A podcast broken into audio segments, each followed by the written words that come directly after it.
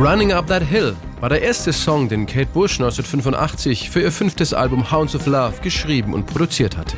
Und ihr war klar, dieses Lied wird ein Hit, denn sie fühlte sich nach langer Zeit wieder freier und unbekümmerter beim Komponieren.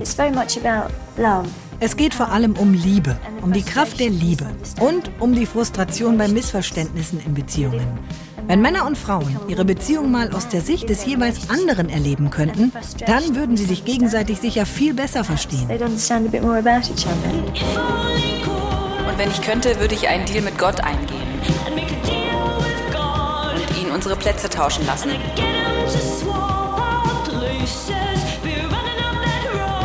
Die Straße entlang zu rennen, diesen Berg hinauf zu rennen, das Gebäude nach oben zu rennen. Ach, wenn ich das nur könnte. Eine Abmachung, ein Geschäft mit Gott. Dieses Bild gefällt Kate Bush so gut, dass sie sich entscheidet, den Song genauso zu nennen. A Deal with God. Doch dieser Gedanke gefällt ihrer Plattenfirma überhaupt nicht. Die Labelchefs von EMI befürchten, einen Song mit Gott im Titel nicht gut verkaufen zu können. Zu groß war auch die Angst vor der Kritik kirchlicher Institutionen. Nach langen Diskussionen finden sie einen Kompromiss. Running Up That Hill. Der Zusatz A Deal with God steht nur noch in Klammern dahinter allerdings nicht in Deutschland.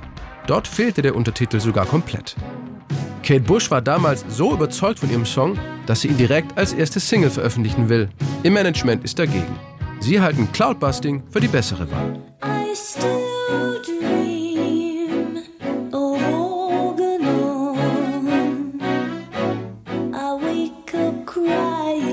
Wieder muss Kate Bush mit ihrer Plattenfirma kämpfen, setzt sich aber durch. Und das mit Erfolg. Running Up That Hill schafft es 1985 in die Top 3 der britischen und der deutschen Singlecharts. In den USA rutscht Kate Bush aber gerade so in die Top 30. Dass der Song nicht schon Mitte der 80er zum weltweiten Nummer 1 Hit wird, könnte auch in MTV gelegen haben. Der Musiksender weigerte sich nämlich, das Originalvideo von Running Up That Hill zu spielen. Der Grund? Kate Bush bewegt darin ihre Lippen nicht. Man sieht sie also nicht singen. Stattdessen wird im Fernsehen anfangs nur ein Playback-Auftritt, aufgezeichnet bei der BBC, gezeigt. Kate Bush selbst hat es nicht viel ausgemacht. Für sie stand ihre Kunst immer über dem kommerziellen Erfolg. Ich glaube nicht, dass ich je hungrig nach Erfolg war. Mir ist wichtig, dass ich glücklich mit meinem Album bin. Ich denke, dass ich genau das gemacht habe, was ich künstlerisch umsetzen wollte. Der Erfolg an sich spielt da keine so große Rolle für mich. Natürlich bin ich auch ein Stück weit darauf angewiesen, um weitermachen zu können, aber es ist mir nie so wichtig wie die eigentliche Arbeit, wie die Songs.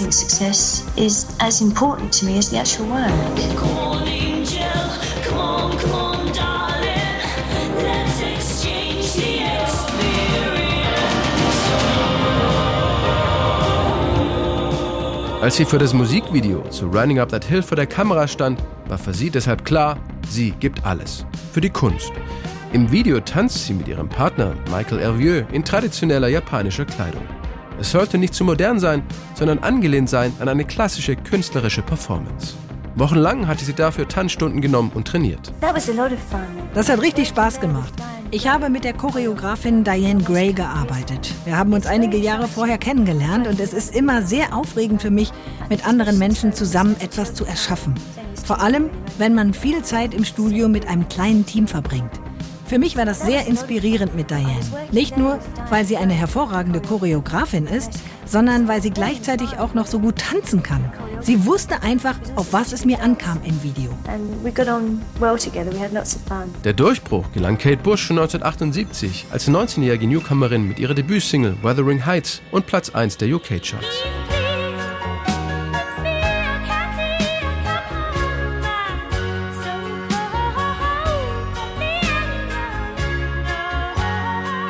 Ein Erfolg, zu dem auch Pink Floyd-Gitarrist David Gilmour beigetragen hat. Mit ihm hatte Kate Bush schon vor ihrer großen Karriere als Teenagerin ihre ersten Demo-Tapes aufgenommen. Ich schreibe Musik, seitdem ich ungefähr 13 bin. Meine Familie und mein Bruder John hielten es für eine gute Idee, meine Songs irgendwie zu veröffentlichen. Über einen Freund der Familie haben wir Kontakt zu David Gilmour aufgenommen, der damals nach jungen Talenten Ausschau gehalten hatte. Er kam dann zu uns nach Hause hörte sich einige Songs an und war wohl ziemlich beeindruckt. Jedenfalls hat er es mir finanziert, ins Studio zu gehen und drei Tracks professionell aufzunehmen. So habe ich dann meinen ersten Plattenvertrag bekommen. David Gilmour stand ihr auch über die Jahre als Freund und Mentor zur Seite. Im März 1987 begleitete er Kate Bush bei einem ihrer seltenen Live-Auftritte. Sie spielten Running Up That Hill beim Secret Policeman's Third Ball, einer Charity-Veranstaltung für Amnesty International.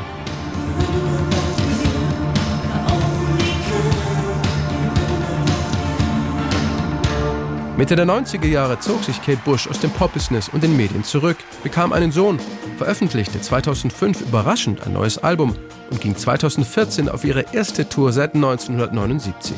Danach wurde es wieder still um sie, bis im Sommer 2022 plötzlich die ganze Welt über die Sängerin spricht. Das war allerdings ihre eigene Schuld, denn sie selbst war es, die den Machern von Stranger Things erlaubte, Running Up That Hill sehr prominent in die vierte Staffel der Netflix-Erfolgsserie einzubauen. Eine neue Generation lernte den 80er-Jahre-Klassiker lieben und streamte den Song weltweit zurück in die Charts. Eine Sensation.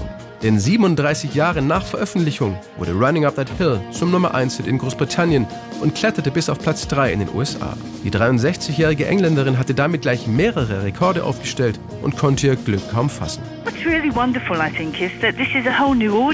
Es ist außergewöhnlich, wunderschön und kam völlig überraschend für mich. Ich freue mich vor allem darüber, dass so viele junge Menschen diesem Lied, das mir so sehr am Herzen liegt, ihre Aufmerksamkeit geschenkt haben. Und das am Ende nur, weil sie und ihre Familie von Stranger Things kaum genug kriegen konnten. Our friends kept saying, "Have you seen Stranger Things?" when the first series came out. So eventually, you know, we thought, oh, "Okay, let's just watch it," and we binged watched it. It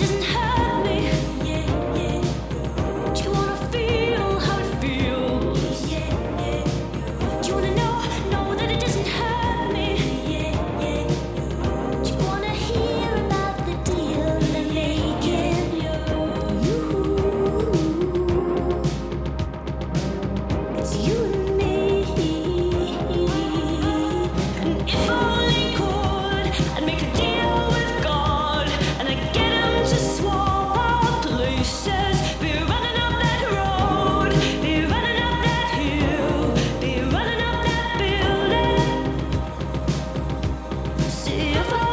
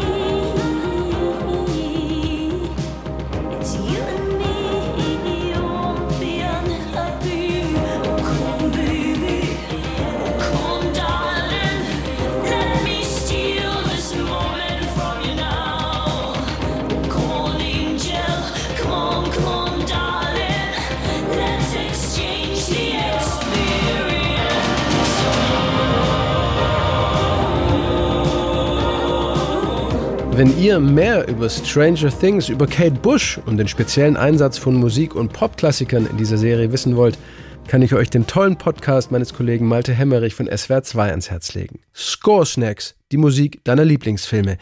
Wie schaffen die es bei Stranger Things, dieses 80er Jahre Gefühl wieder so krass aufleben zu lassen? Score Snacks erscheint jeden Freitag überall da, wo es Podcasts gibt. Reinhören lohnt sich.